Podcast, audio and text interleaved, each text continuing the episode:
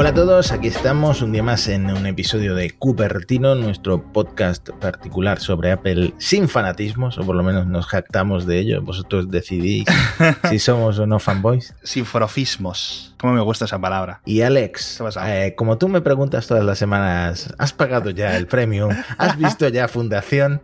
Voy a empezar vengándome. ¿Te has suscrito ya a Apple Fitness Plus? No.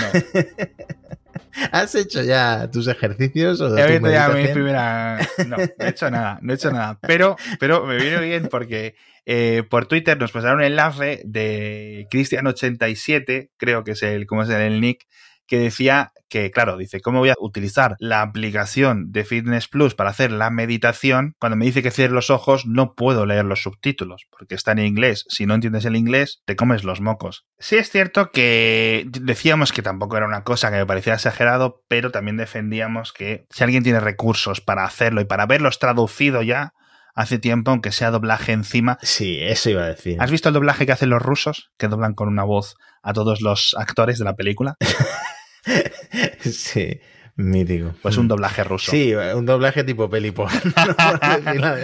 Uh, Pero, ¡Qué músculo! no, pero eh, mm, me parece una chapuza. O sea, Joder, macho. No, me parece una chapuza porque está Netflix y todas las plataformas de streaming doblando series como churros. O sea, es que sacan todos los días algo.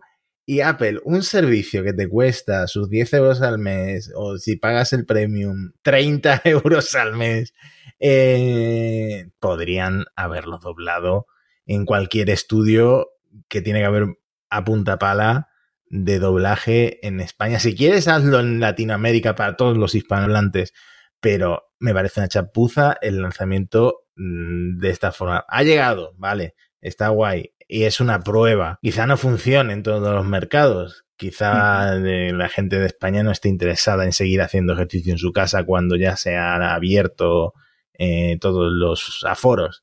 Pues no sé, me parece un poco chapuza, la verdad.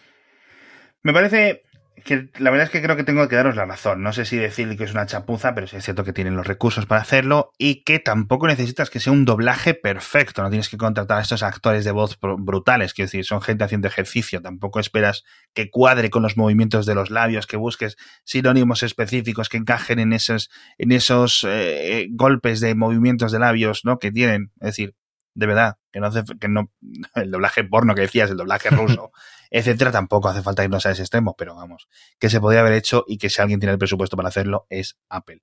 Ya está. Sospecho que lo que quieren es crear entrenadores de cada una de las regiones para cada una de las regiones. Ah, eso sería lo ideal, sí, sí, sin duda. A mí me da igual, porque a mí, a mí, sinceramente, mientras tenga carisma el chaval o la chavala que está ahí delante haciendo el ejercicio, a mí me da igual. eh, O sea, si me habla en alemán o en israelí, pues no lo voy a entender, ¿no? Y, y que tampoco sería tan caro contratar a una docena de entrenadores eh, localmente. Supongo que buscarán una cierta, un cierto carisma, una cierta Sí, calidad, etcétera, pero aparte de los recursos para buscar a, a los entrenadores, no tienes que desembolsar tanto dinero.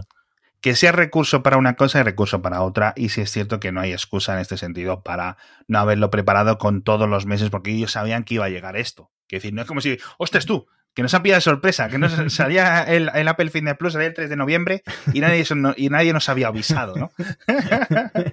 Pero bueno, a lo mejor el Apple Fitness Plus lo está dirigiendo el tío que lleva la App Store de Mac, con lo cual, pues ya está muy liado con todo lo que tiene. Y dice, hostia, macho, es que ahora me tengo que hacer los doblajes, ¿no? Es que no, me parece... Ya estoy ya suficiente, estoy haciendo la aplicación de Mac del App Store, estoy haciendo iTunes para Windows, estoy haciendo la aplicación de Breathe del iPhone, del Apple Watch. Es que son muchas cosas lo que me poné. Y encima... ¿Te imaginas a la gente, a los ejecutivos de Apple doblando de emergencia, lo típico, en una pyme, hay algo que no sale y están lo- lo- los empleados ahí la noche anterior eh, intentando encajar que el proyecto, no, rollo Silicon Valley, ¿no? La serie esta, ¿no? Y está Tim Cook ahí doblando con el, con el, con el GarageBand para que esté doblado en italiano, en español. Eso es lo que queremos de una empresa de 2.300 millones. Lo que le gusta es tener todo su dinero en efectivo en una habitación gigante. Eso es lo que le gusta a Apple. Ese dinero no hay que sacarlo de ahí. Ay, ay, ay, ay. En fin, nos estamos yendo completamente por las ramas. Eh, basándonos en un tweet. Hemos sacado un tweet cinco minutos. Ay, mía. Eh, pero bueno, otro tweet que nos comenta Javi Solana, comentábamos la falta de dispositivos hace dos semanas y era bastante preocupante, ¿vale? Es decir, decíamos, chicos, si queréis iPhones, iPads, pero sobre todo iPads, etcétera, para Navidades, tened mucho planificación, tened mucho eh, tiempo para planificarlo, para que os lleguen, porque parece que va a haber falta y escasez.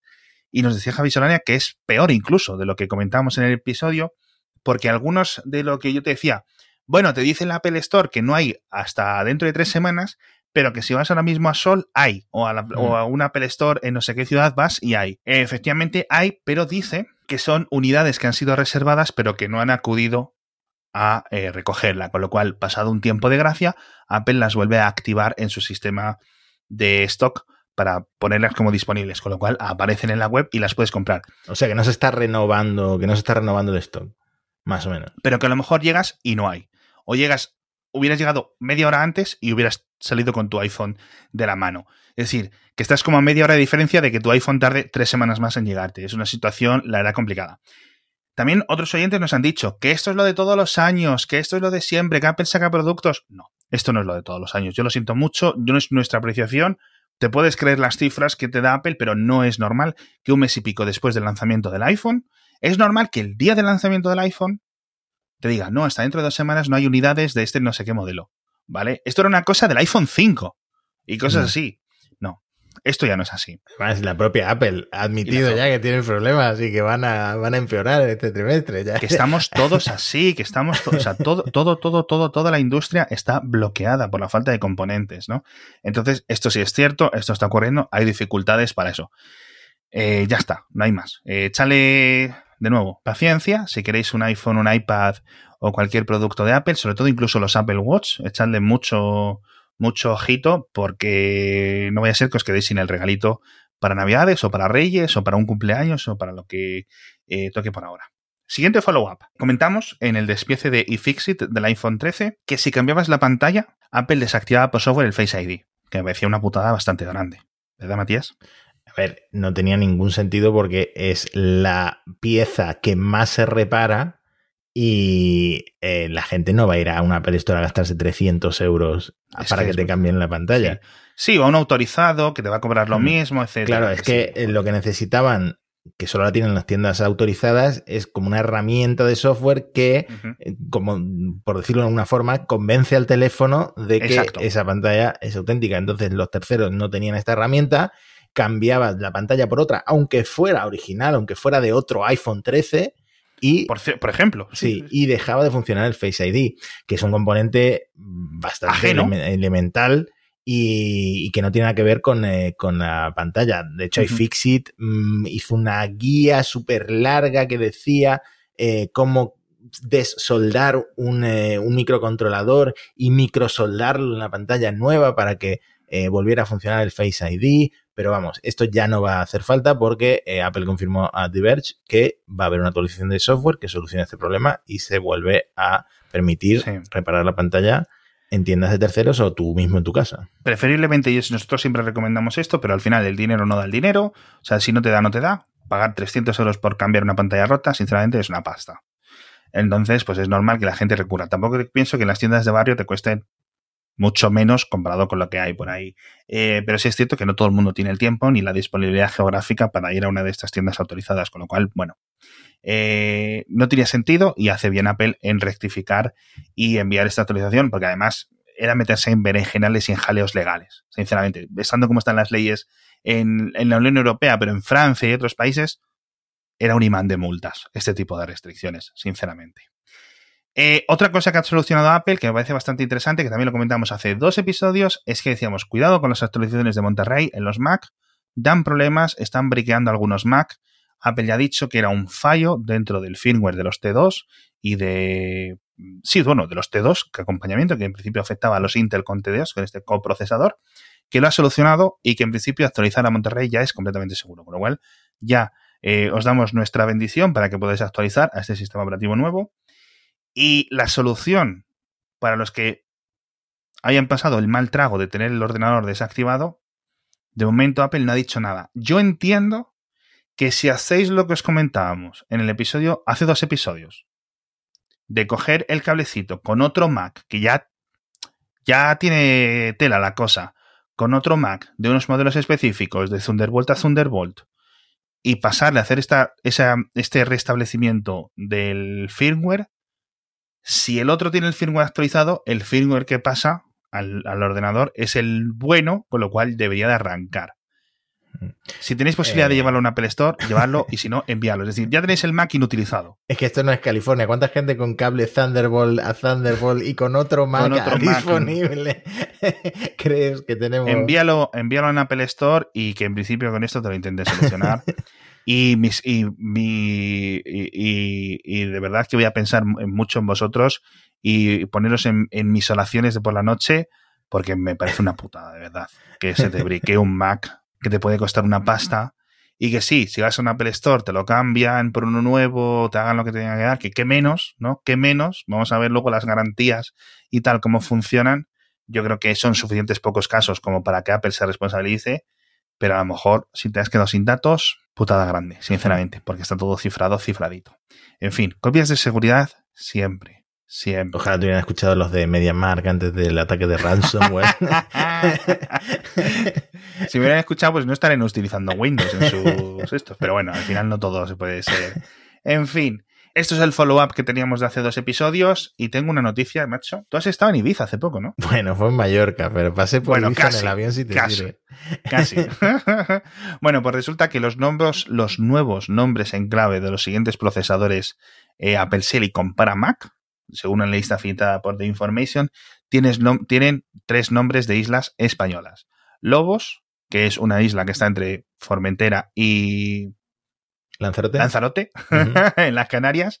Palma, no La Palma, Palma, que es la isla famosa en el mundo entero por el volcán Cumbre Vieja ahora mismo, también en las Islas Canarias, en el otro extremo, y luego la tercera isla que daría nombre a estos nombres en clave de los procesadores eh, Apple Silicon para Mac sería Ibiza. Con lo cual, tres nombres eh, españoles y mucho españoles. Esperemos que al, de La Palma no, no, se prenda. No se caliente. No se caliente. sería un chiste bastante obvio. Hostia, tío. Ay, mira, yo te juro que eh, tengo ya las piernas marcadas de apretarme con las uñas para no comprarme un MacBook de los nuevos y que no es que pueda permitírmelo, no puedo, no puedo coger de la hucha de la entrada de mi futuro piso para comprarme un MacBook de esos tan caros, pero eh, se ven tan buenas reviews y, y tal que, que, uno pues eh, quiere no dar es de piedra. Es que yo en Intel me siento ya como, como en el siglo pasado. Me siento. Porque no, como, como la novela de los miserables, ¿no? Madre. y, y bueno, este tipo de noticias de futuros procesadores Apple Silicon me da un poco de eh, paciencia que necesito para esperarme a los M2 o los M2 Pro o a los M2 Max. La eterna espiral. Además, siempre se ha dicho que a la primera generación eh, no te pases. A mí me pasó con un MacBook Air eh, que está por aquí, que era un Core 2 Duo que luego pasaron a cuatro núcleos, creo o no sé qué cambio hicieron, pero que quedó muy obsoleto el mío. Y bueno, no creo que pase exactamente lo mismo con los Apple Silicon porque ya han sacado prácticamente toda la carne en el asador, creemos. Creemos, y, pero eso. Sí, pero sí es cierto que, por ejemplo, si comparas los M1 Pro los M1 Max de MacBook Pro ahora, comparados con los que sacaron los MacBook Pro con el M1 normal a secas, pues si te comes estos, te comes un poco. Sigue siendo un buen procesador, sigue siendo mm. un buen ordenador, pero hostias, dices, mm. si lo sé, me espero un poco. Pero al, También final, te digo, es, eh, al final es una cuestión de tamaño. Eh, no sé si ha filtrado detalles técnicos del M2. Hay mucha especulación y hay mucho de esto de hasta 128 núcleos para la versión de escritorio y cosas así que hemos comentado en el podcast, pero realmente a ciencia cierta poca cosa. Eh, claro, porque el salto de nodo de fabricación a 3 nanómetros no se espera tan pronto. Se espera... En principio sería para 2023. Claro, eso ya sería el siguiente gran salto en, supongo que más en eficiencia que, en, potencia bruta. Y bueno, esta semana me estoy saltando el guion de una manera en, este episodio, pero igual. Eso es un podcast caótico.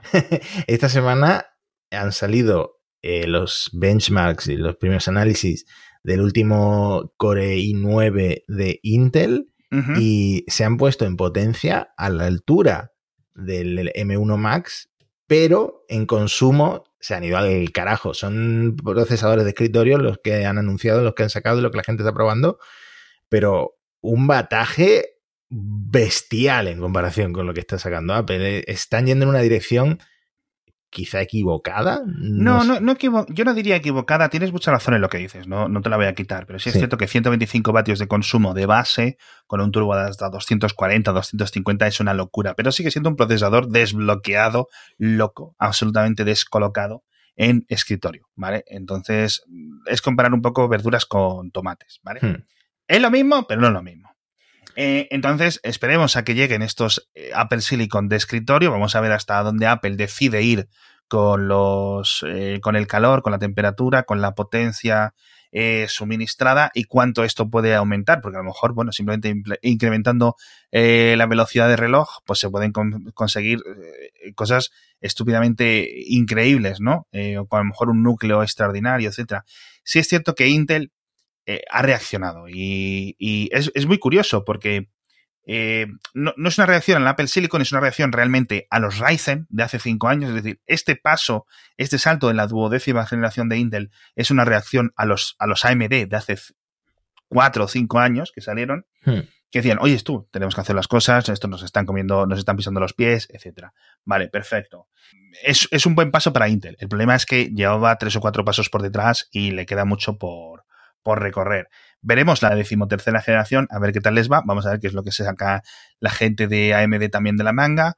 Y sobre todo, tenemos muchas ganas de ver estos Apple Silicon de escritorio, esta potencia máxima que no esté limitada por el, tamaño del Mac.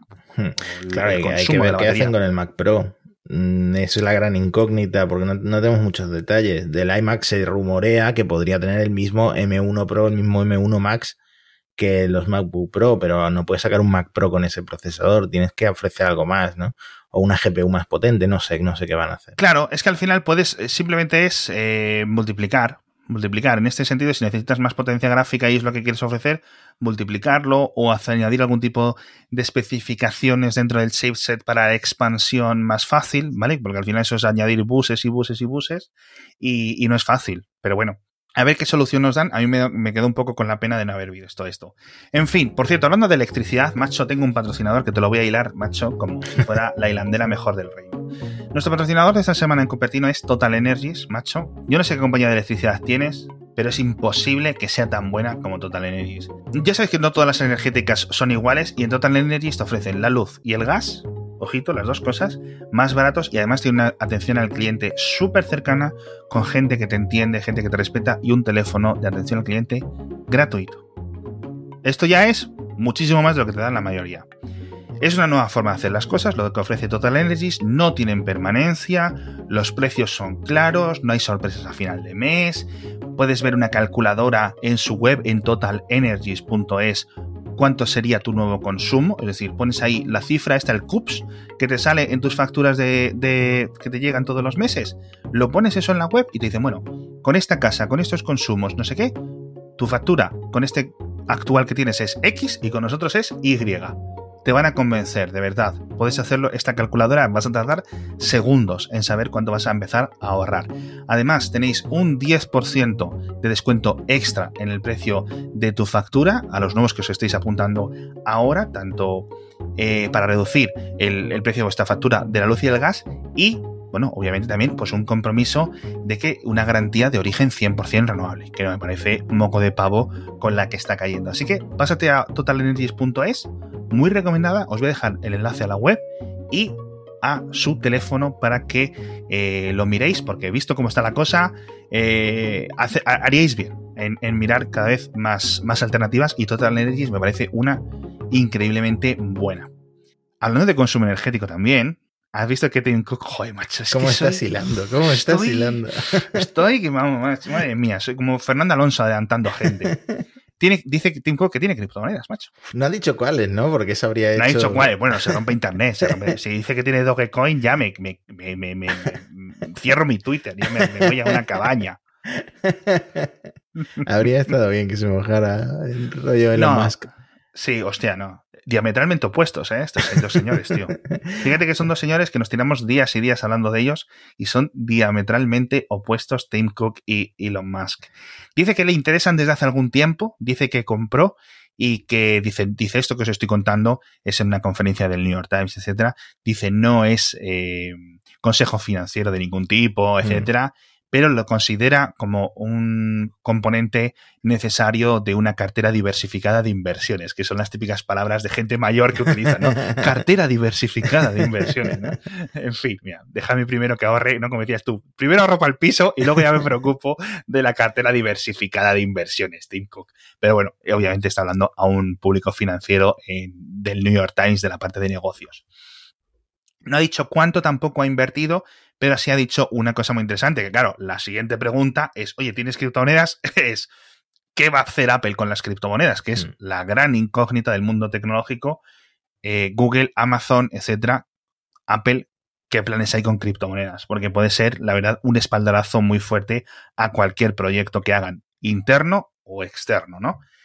Y dice que no hay planes inmediatos para nada, que en Apple no sé qué, que no quieren invertir, es decir, que todos estos sacos de dinero que tiene Apple en sus, en sus arcas, hmm. que tampoco se van a poder invertir en, cripto porque no, no cree que los inversores de, que compran acciones de Apple lo hagan para tener exposición a criptomonedas, como, como se suele decir en el argot. Es decir, hmm. Que no hayan estos vaivenes que hemos visto con Elon Musk hace unos meses. Del precio de que la cripto, que se la baja a 30.000, que si luego suba a 70.000, que si para arriba, que si para abajo. No, eso no, no lo buscará.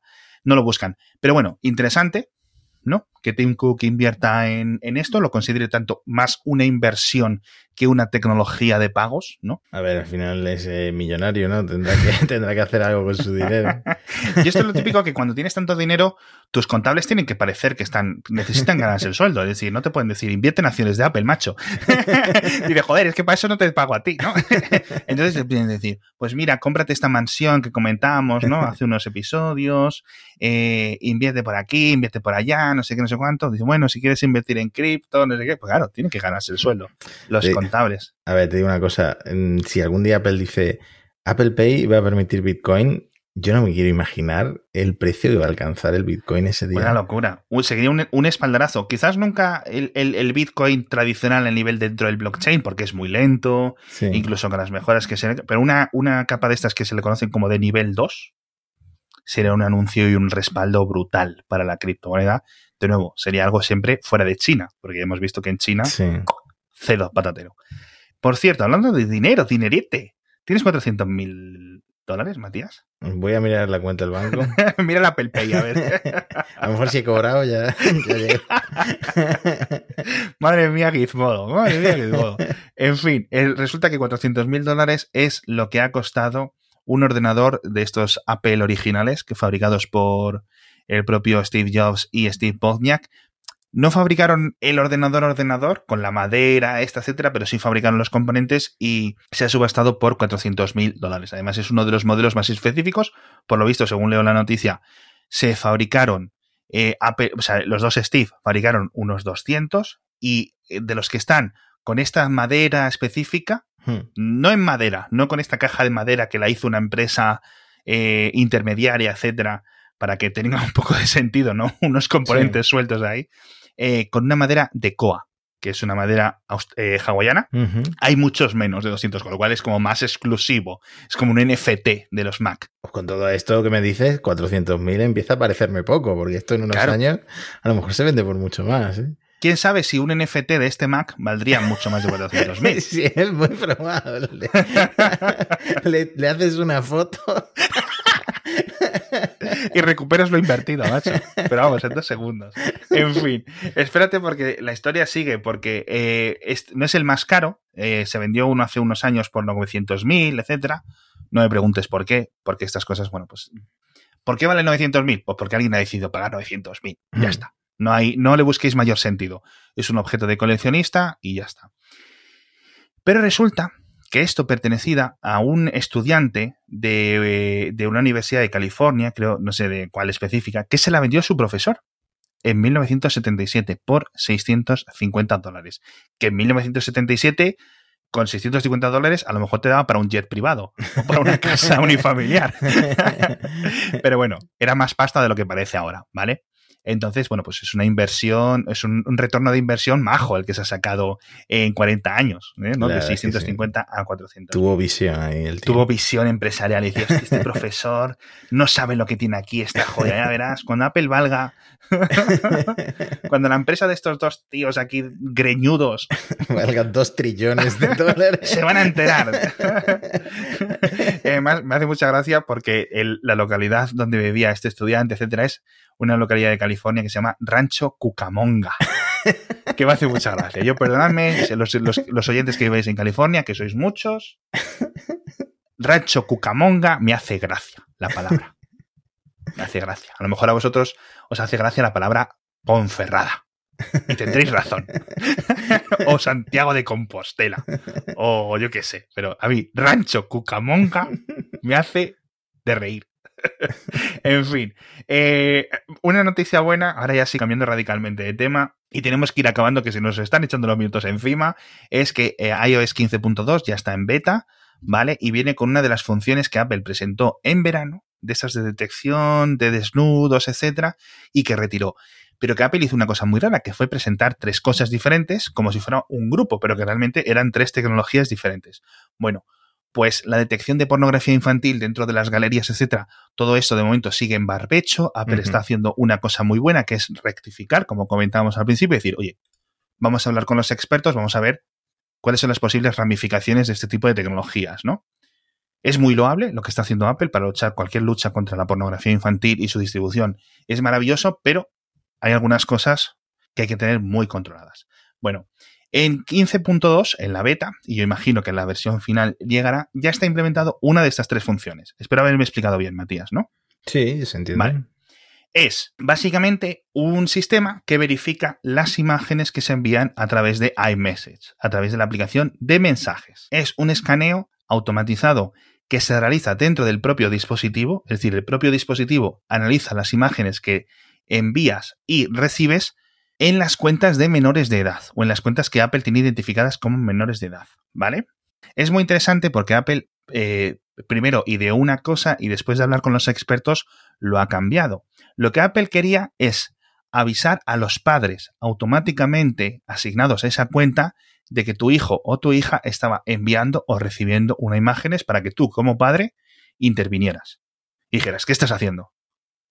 Déjate de sacarte fotos de, de las partes bajas, ¿no? O deja de recibirlas. ¿Quién te las está enviando, no?